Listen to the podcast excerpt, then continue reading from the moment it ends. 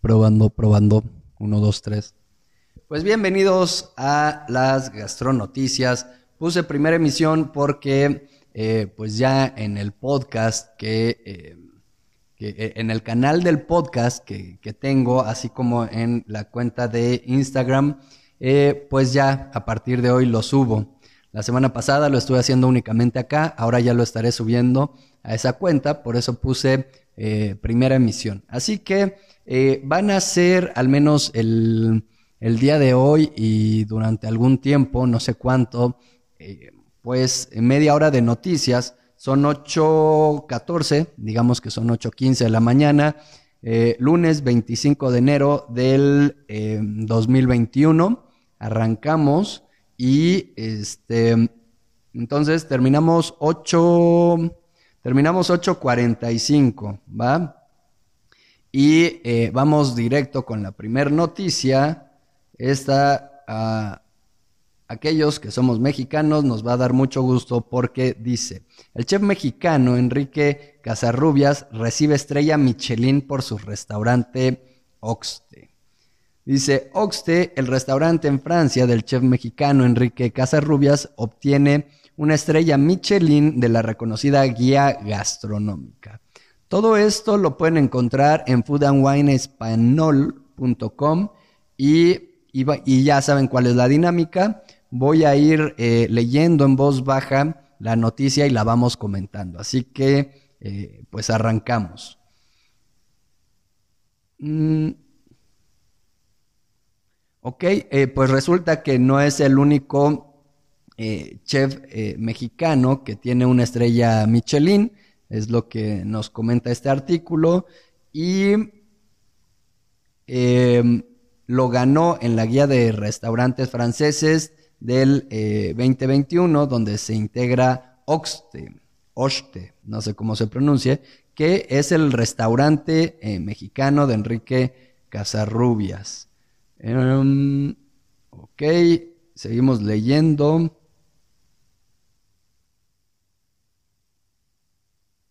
que a pesar de, a pesar de, eh, de que el año pasado eh, pues fue un año complicado ¿no? para la industria eh, restaurantera, pues como saben, la guía Michelin pues siguió otorgando pues los, los premios, las distinciones o como sea que se diga a los restaurantes. Y en la versión francesa pues aparece este restaurante de un mexicano.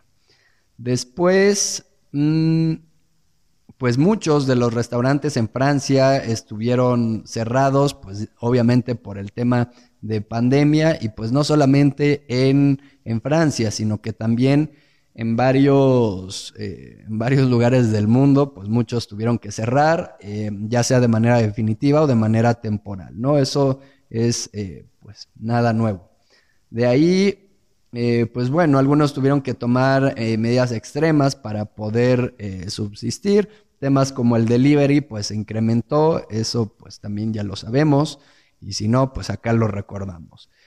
resulta que en la guía Michelin de Francia ahora tiene 30 restaurantes con 3 estrellas, dos nuevos con 2 estrellas y 54 con una. Y y pues bueno, uno de, los nuevos que se integran este año es el de Oxte, u Oste, no sé cómo se pronuncia, nuevamente la X tiene varias, em, y es de Casarrubias, ¿no? Eh, y resulta que este restaurante es un homenaje a sus raíces. Em, resulta que que bueno, este chef Enrique Casarrubias ha trabajado eh, pues muy fuertemente durante muchos años y, gracias a este esfuerzo que él ha tenido, a esta constancia y dedicación, pues es que él puede tener esta, esta hermosa distinción, ¿no? Así que si algo hay que aprenderle a este chef es eh, su constancia y trabajo duro, ¿no? Eh, de ahí, pues resulta que llamó la atención la dura crítica francesa, eh, ya que eh, lo calificaron como una de las promesas esperanzadoras de la gastronomía, imagínate. En Francia ser mexicano, estar en Francia, ganar un Michelin y que aparte la prensa francesa eh, diga eso, pues la verdad es de aplaudirse. Resulta que este chef llegó a París a los 19 años de, edad, o sea, desde muy jovencito, y trabajó en las mejores cocinas del país. Mm, de ahí creó un proyecto eh, propio en el cual eh, pues fusionara un poco la parte francesa, por lo que entiendo, con la parte eh, mexicana de sus raíces. Está ubicado en Campos Elíseos y em, tiene su nombre en reconocimiento al pueblo mexicano donde nacieron los padres de este chef. Em, ofrece servicio para llevar con menús innovadores donde se integran platillos franco-mexicanos. De ahí tenemos que... Mm, mm, mm, pues ahora no tiene una fecha próxima de reapertura por este tema de, pandemia, eh, por, por, cómo está la situación en Europa. Así que esa noticia, ahí está, felicidades si me está viendo en este momento. Enrique Casarrubias, le mando un saludo y mis felicitaciones. Y este pasamos ahora con otro gran chef que es Ferran Adrián. Esto lo tomamos de cronista.com, ahí lo pueden encontrar. Dice el titular, Ferran Adrián tuvo el mejor restaurante del mundo y ahora ayuda a las empresas a innovar. Em, en el subtitular dice, referente indiscutido de la gastronomía mundial, Ferran Adrià está canalizando su experiencia culinaria en ayudar a las pymes en los procesos de transformación eh, tanto digital como de todo tipo, ¿no?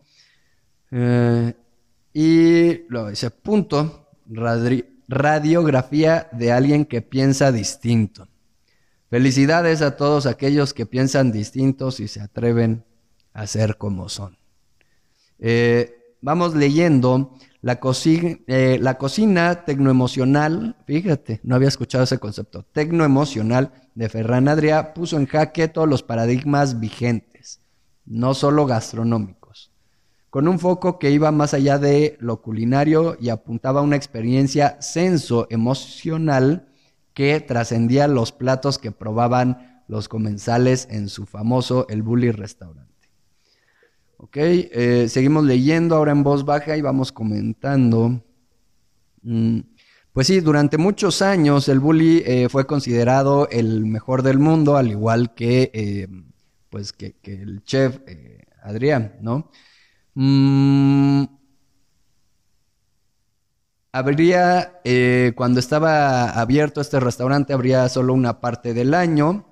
Recibía dos millones de reservas cada temporada para sus ocho mil cubiertos disponibles. Es decir, era toda una odisea poder eh, comer ahí.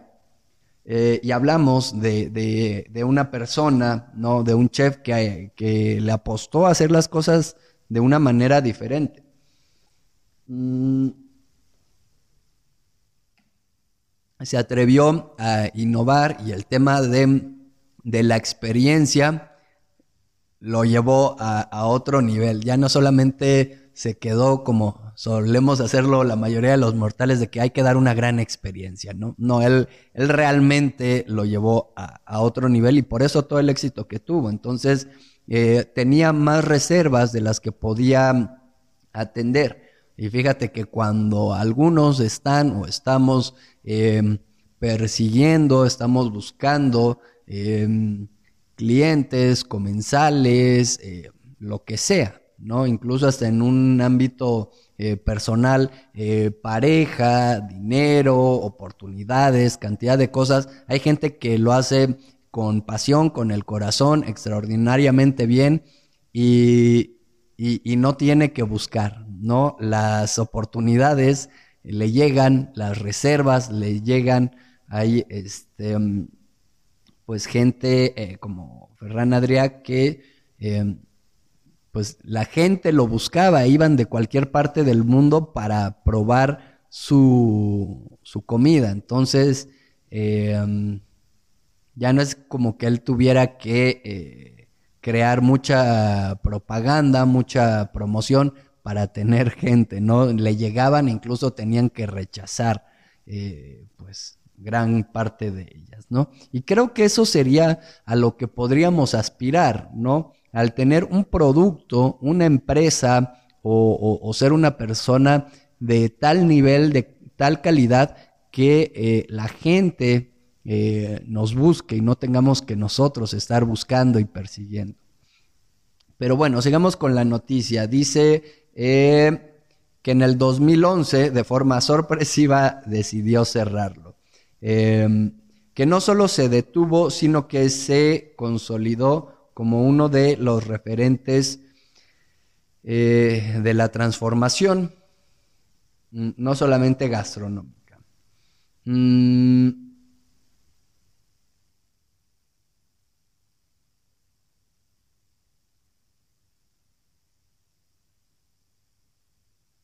Wow.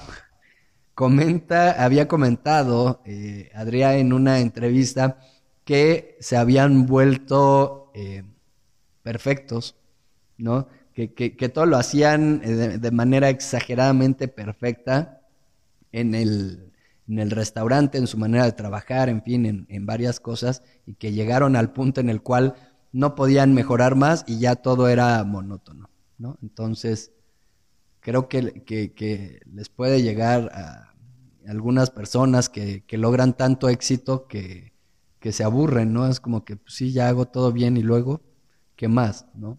Y, hay que recalcular ruta. Así que, eh, ¿cuál fue el siguiente paso? Como tal, no es como que ya se retiró y eh, se puso a, pues, a llevar una vida común y corriente y ya, ¿no? Sino que eh, acumuló nuevos conocimientos, tanto empresariales como tecnológicos, que se sumaron a los desarrollados en su propia empresa. Y em, esto le permitió entender qué es lo que se hacía bien y qué es lo que no tanto. Identificó áreas de mejora en la gestión y eficiencia. Así que em, el propósito ahora de, de Adrià es comprender la innovación y, eh, según sus propias palabras, decodificar el genoma de la innovación, siempre ligada a la gestión. Mm. Ok. Y que si esto se logra, luego la información estará almacenada y disponible para su transmisión. O sea, anda investigando ahí mucho eh, saludos al sabor de la olla. Les paso un tip eh, respecto a este gran chef. Eh, para los que tienen un, un restaurante y quieren mejorar el tema de la gestión, la innovación y demás, busquen ahí en internet. No tengo yo el, link exacto, pero logré yo descargarlo, por ahí debo de, de tenerlo. Búsquenlo ustedes. Em, eh, hay un libro de, este gran chef, de Adrián, que nos habla de cómo él hacía las cosas en, el bully y nos da información de, distintas áreas de, del restaurante. Está eh, completamente gratuito. Es un libro de portada azul, como, como este azul, y creo que tiene un tenedor. Este, es cuestión de, buscar, investigar ahí, después de, investigar un poquito en internet, encuentran el link, el PDF gratuito y seguro le van a aprender mucho al considerado mejor o uno de los mejores chefs de, la historia, ¿no? Entonces, ahí está. Eh, luego seguimos con la noticia. Em, uno de los conceptos que él habla es restauración gastronómica. Mm, habla también de la innovación, la transformación digital, em, de qué más. Eh, la innovación en todos los elementos de la oferta gastronómica. Entonces, em, lo que nos comenta es que cuando pensemos en, hablar en transformación, en innovación, no solamente es en, en platillos, ¿no? Eh, es nuevas técnicas, nuevas eh, degustaciones, herramientas, productos, incluso sistemas. Hablamos del empaquetado, de la experiencia, efecto wow, de cantidad de cosas que podemos ir innovando, ¿no? Mm, por otro lado, también la transformación digital en la gestión directa de las empresas. Em, eh, te lo busco de una vez, por ahí lo debo de tener. En cuanto acabe esta noticia, lo busco y les paso el, nombre este, para que lo investiguen. Eh, está bastante completo, son como 200 páginas. La verdad es que no me lo he leído, nada más le eché así un vistazo y, sí se ve bastante, bastante bueno. ¿eh? Mm, de ahí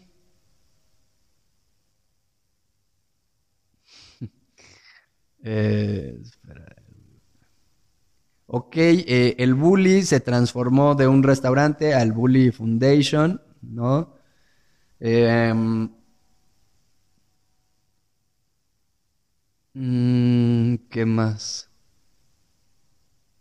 Tiene pues ángeles inversores, es decir, gente eh, con mucho o empresas con mucho dinero que pues confían en él y que eh, lo apoyan de manera económica para que él pueda seguir investigando, innovando y demás. Em, ¿Qué otra cosa? Mm. La misión de la fundación son tres. Eh, guardar el legado del Bully Restaurante, crear contenido de calidad para nuestro lector sobre restauración gastronómica y compartir nuestra experiencia de innovación, sobre todo para las pymes. Esto eh, a grandes rasgos, ¿no? De ahí, mm, por lo que entiendo, ahora tiene em, un restaurante que se llama El Bully 1846 eh, que está en el mismo lugar donde estaba el bully. O sea, por lo visto, eh, también volvió a abrir ahí el, restaurante, es lo que entiendo. Luego... Mm, mm, wow, 5.000 metros cuadrados. Eh, tiene una parte artística, otra educativa, en fin, o sea, al parecer eh, no solo es el restaurante, sino la fundación y muchas otras cosas más en un mismo lugar. Luego, admite que hay cosas que pueden parecer un poco ambiguas. este, y dice, veremos qué pasa cuando esté abierto. Es muy extraño porque la gente pensaba que el bully no iba a abrir nunca más, pero no es un restaurante, ¿no? Eh, o sea, el Bully se transformó de ser solamente un restaurante a algo más, ¿no? Interesante esto. Otro proyecto es la Buligrafía, un museo de archivo del Bully, eh, para el cual está buscando un lugar adecuado porque es un proyecto de más de 7000 metros cuadrados y ese estaría en Barcelona. De ahí, mm, otra cosa que quiere hacer es Bulipedia, ya que acumula más de 11 libros editados. Ven, les digo que em, si quieren información de calidad, qué mejor que eh, pues uno de los mejores chefs de, la historia que, llegó a ganarlo todo, ¿no? Cantidad de, reconocimientos y demás. Mm, es una enciclopedia que tendrá más de 40 volúmenes y un proyecto faraónico en recursos y tiempo que luego estará disponible online. Que es como Wikipedia, según él, pero eh, con varios conceptos y como un Wikipedia restaurantero, ¿no? Por lo que entiendo. Eh, que es un proyecto muy intenso, quizás de 10 años.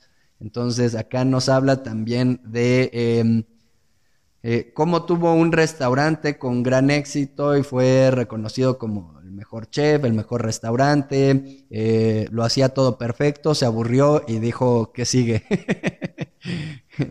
Pasó el tiempo Y este, no, o sea, e, es un genio este compadre. Pasó el, pasó el tiempo y dijo, bueno, pues hay que retomar un poco lo del bullying que aprendí. Eh, vamos a crear varios proyectos, ¿no? Y hay que compartir la información. Y ahora vamos a plantearnos objetivos a largo plazo y, metas bastante ambiciosas. Entonces, eh, pues este tipo está loco, cabrón. Mm. Bueno, eh, dice, todo este conocimiento va a estar disponible. Y le preguntan, ¿es gratis? No, la calidad hay que pagarla. Estoy totalmente a favor del mundo colaborativo, pero la gente tiene que vivir, ¿no? Completamente de acuerdo.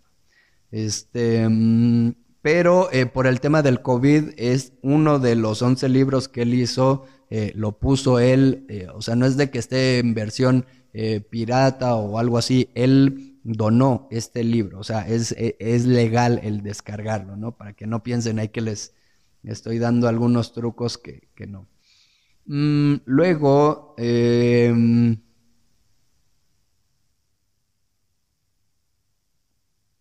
Interesante esto. Dice, cuando hablas de innovación, em, al lado o antes va la gestión. Son dos cosas, porque se puede gestionar y no innovar. Los de innovación son proyectos en los que llevan seis años trabajando, porque es muy teórico y de reflexiones para llevarlo al lenguaje más claro posible. Eh, al final podríamos decir que para innovar hay que comprender la innovación. Claro. Em,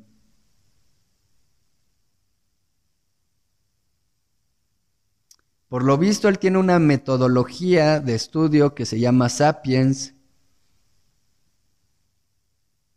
Mm,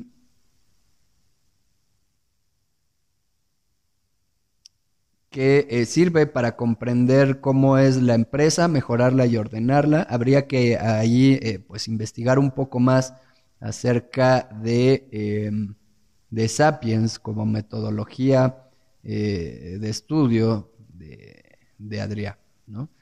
luego... Mm, mm, le preguntan que cuál es el desafío y que la gente no quiere estudiar. Ese es un reto que se enfrenta. O sea, información de valor hay, gente con ganas de ayudar hay, pero eh, desgraciadamente, esto ya son mis palabras, ¿no? Desgraciadamente em, no hay tanta gente que quiera eh, aprender, informarse, que estén eh, dispuestos a pagar el precio ya sea económico, de tiempo, de energía, ¿no? Y es, es un reto que nos comenta el, chef. Mm.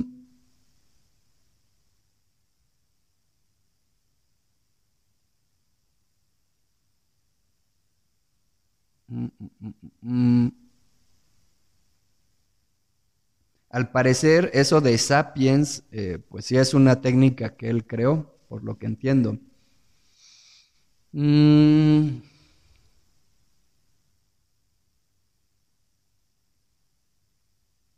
Ok.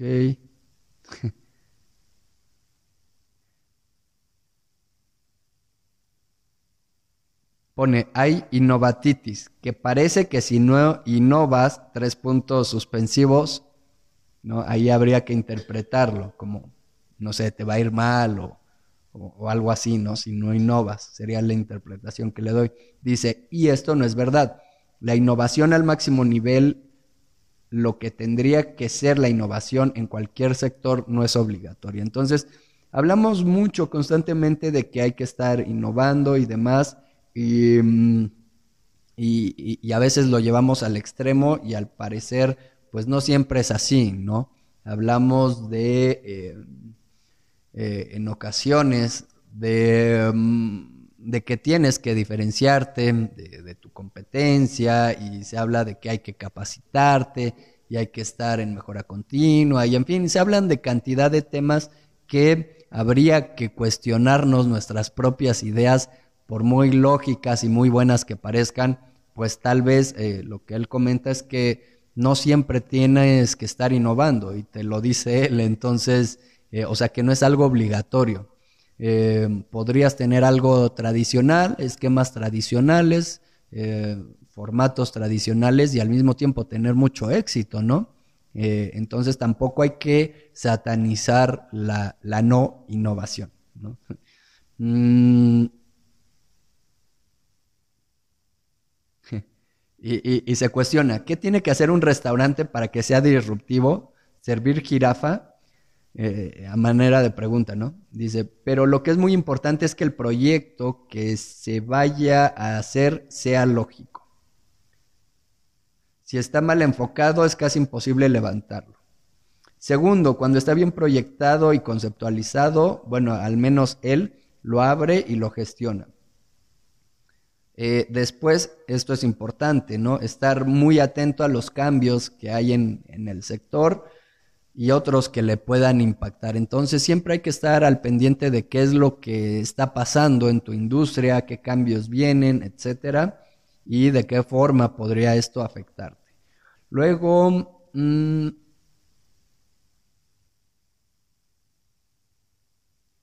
habla de la importancia de que sí hay que tener una actitud innovadora, pero por otro lado hay que ser em, muy pragmático, ¿no? Y que se tiene que gestionar bien. Entonces, si quieres eh, innovar y no lo puedes ejecutar bien, pues de nada te sirve, mejor no innoves, ¿no? Esto lo digo yo. Mm, luego, mm,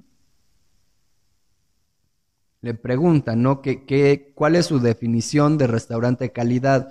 Y mm, la relación con la degustación y el placer de comer, no la alimenticia. Hay restaurantes que son para disfrutar. Un fast food es para ir y comer.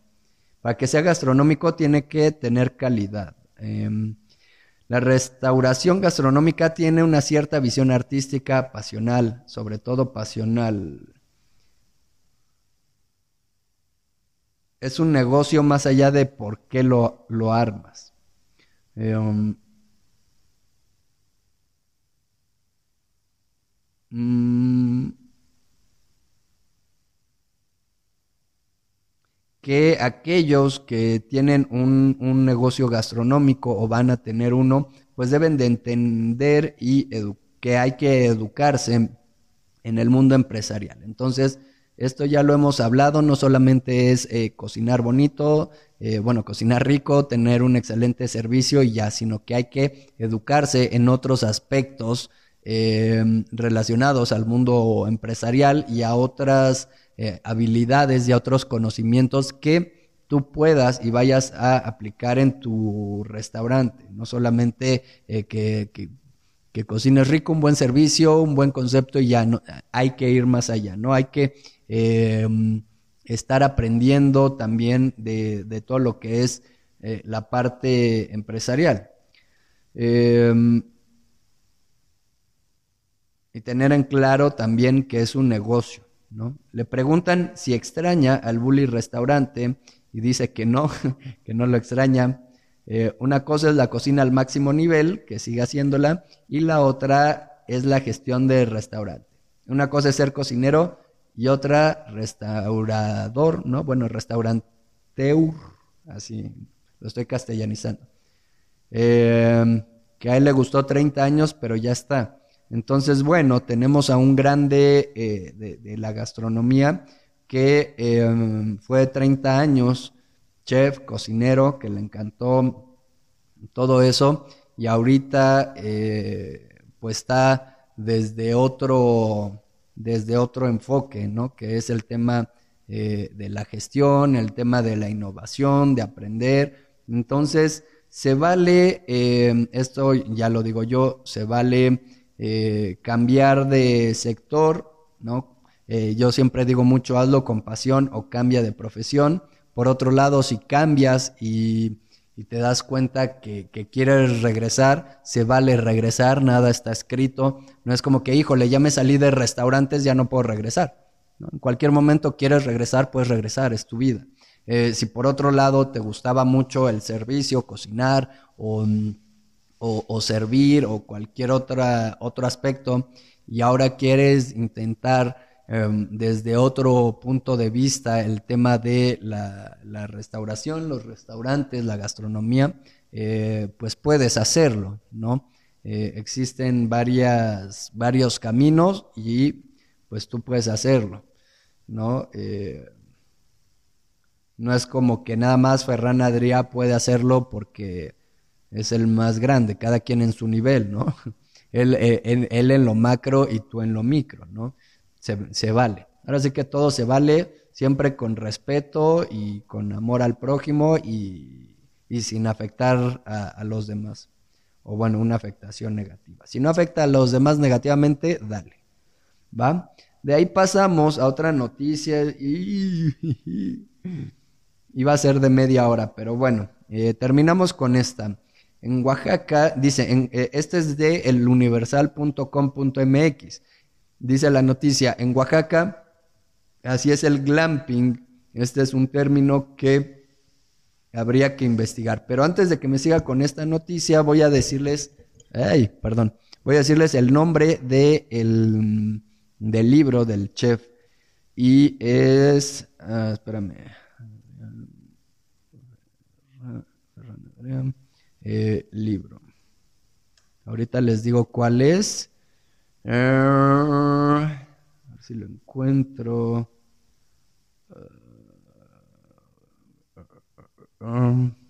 estoy buscando, ¿eh? La imagen. imágenes. Em, denme un segundito para que les diga. Tiene varios y lo que estoy viendo que están bien interesantes, pero este gratuito, según yo, era un libro de portada azul. Ah, denme un minutito, lo estoy buscando porque me, me costó trabajo encontrarlo, ¿eh? Pero hay que buscarlo. Acá está, ya. Perfecto. Eh, se llama. Eh, ay, güey, qué pedo. Eh, se llama Miss en Place. Se escribe Mise en Place. Es un tipo, es un libro de portada más o menos de este color. Y, y tiene una cuchara de color plateado, como cualquier cuchara, ¿no? Este, bueno, las letras están en blanco, dice Mise en Place arriba una cuchara y en la parte de abajo una pluma metálica.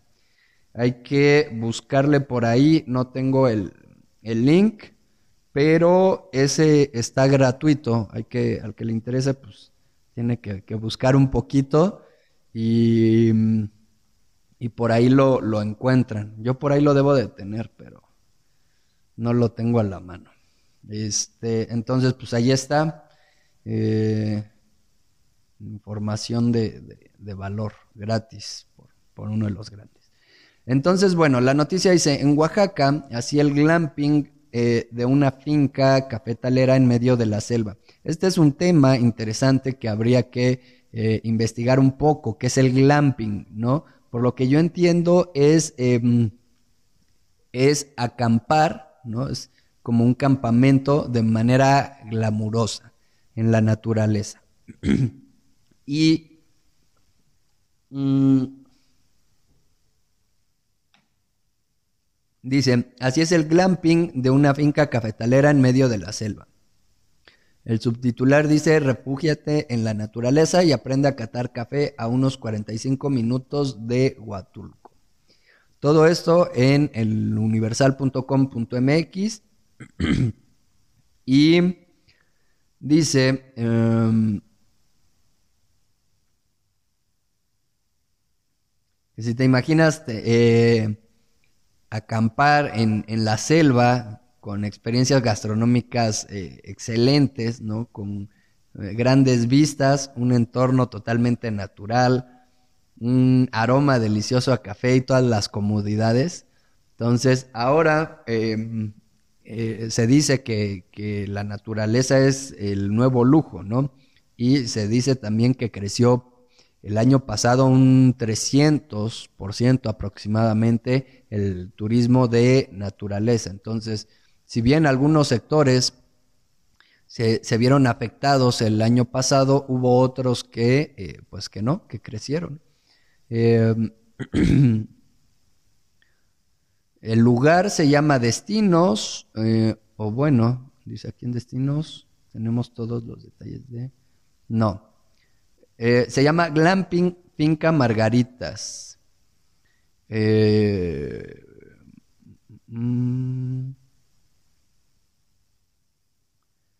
que es una experiencia de alojamiento que combina las comodidades de hotel, pero con el camping en medio de la selva. Este tipo de conceptos me parecen bien interesantes, fíjate. Y, además de todo, hay actividades que conectan con la naturaleza.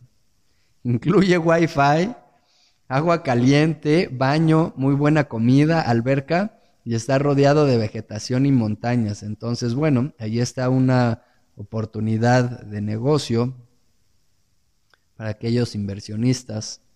Eh, se encuentra en una finca cafetalera que fue fundada en 1871 en la selva de Pluma Hidalgo. Hay que recordar que eh, Pluma Hidalgo eh, de Oaxaca, o sea, no del estado de Hidalgo, se llama Pluma Hidalgo. El café Pluma es uno de los mejores eh, cafés de, México. Es café de altura, según yo. Está a 45 minutos del aeropuerto de Huatulco.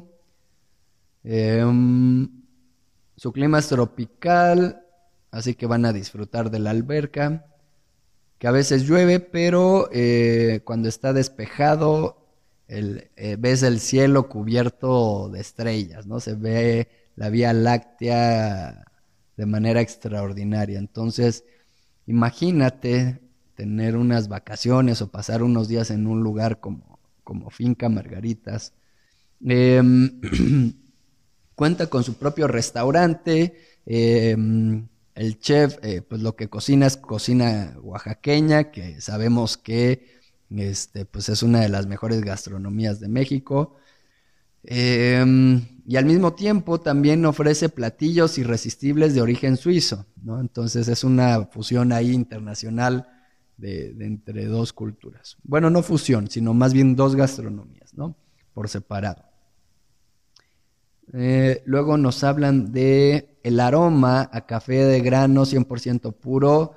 Eh, imagínate despertarte con, olor a café, ¿no? Que lo estén tostando, moliendo, qué delicia, ¿no? Eh, abres pues de donde estés, ¿no? La puerta o el tipo de puerta o lo que sea.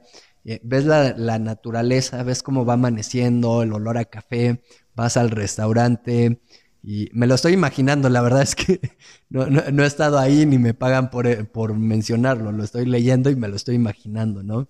Y vas al restaurante, deliciosa comida oaxaqueña, ¿no? Luego vas a la alberca, este, hay actividades, puta. Uno o dos días ahí, ¿qué más le pides a la vida? Mm, eh, pueden ir acompañados, recorridos guiados con catas de café pluma, imagínate, cafecito, ya se me antojó. Em, eh, el dueño de, de, este lugar pues te va a enseñar cómo identificar un buen café, te va a pasar ahí sus trucos, te va a enseñar el proceso de elaboración, o sea, en fin, está, está interesante esto, ¿no? Eh, Dice, el plus de glamping eh, finca Margaritas, comodidad sin salir de la selva. Mm, estás ahí en plena selva, en plena finca y tienes todas las comodidades. Dice, olvídate de las bolsas de dormir, pues en las casas de campaña encontrarás una cómoda cama con eh, sábanas limpias y hasta un sillón al lado. Finca Margaritas cuenta con servicio de Wi-Fi, para que compartas tus vacaciones, ¿no? Eh, puedas ahí subir tus fotos a Instagram. Em, es pet friendly, además, si tienes mascota, puedes ir con mascota. Este.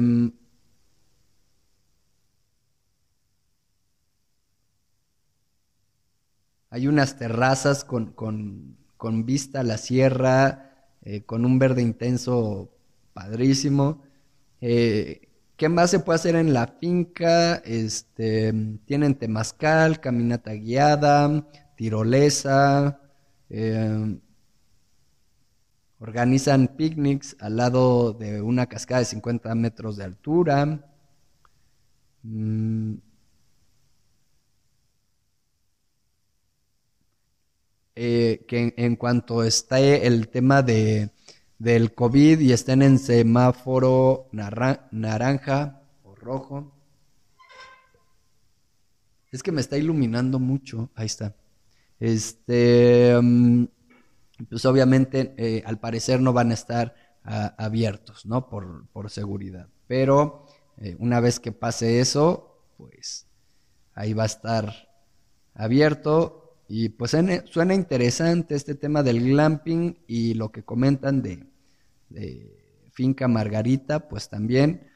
Esto lo encuentran en el Universal y pues ya me pasé, iban, iba a ser media hora, fueron 40 minutos. Este, pues ahí está.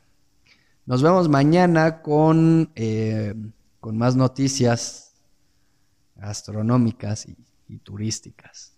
Bye.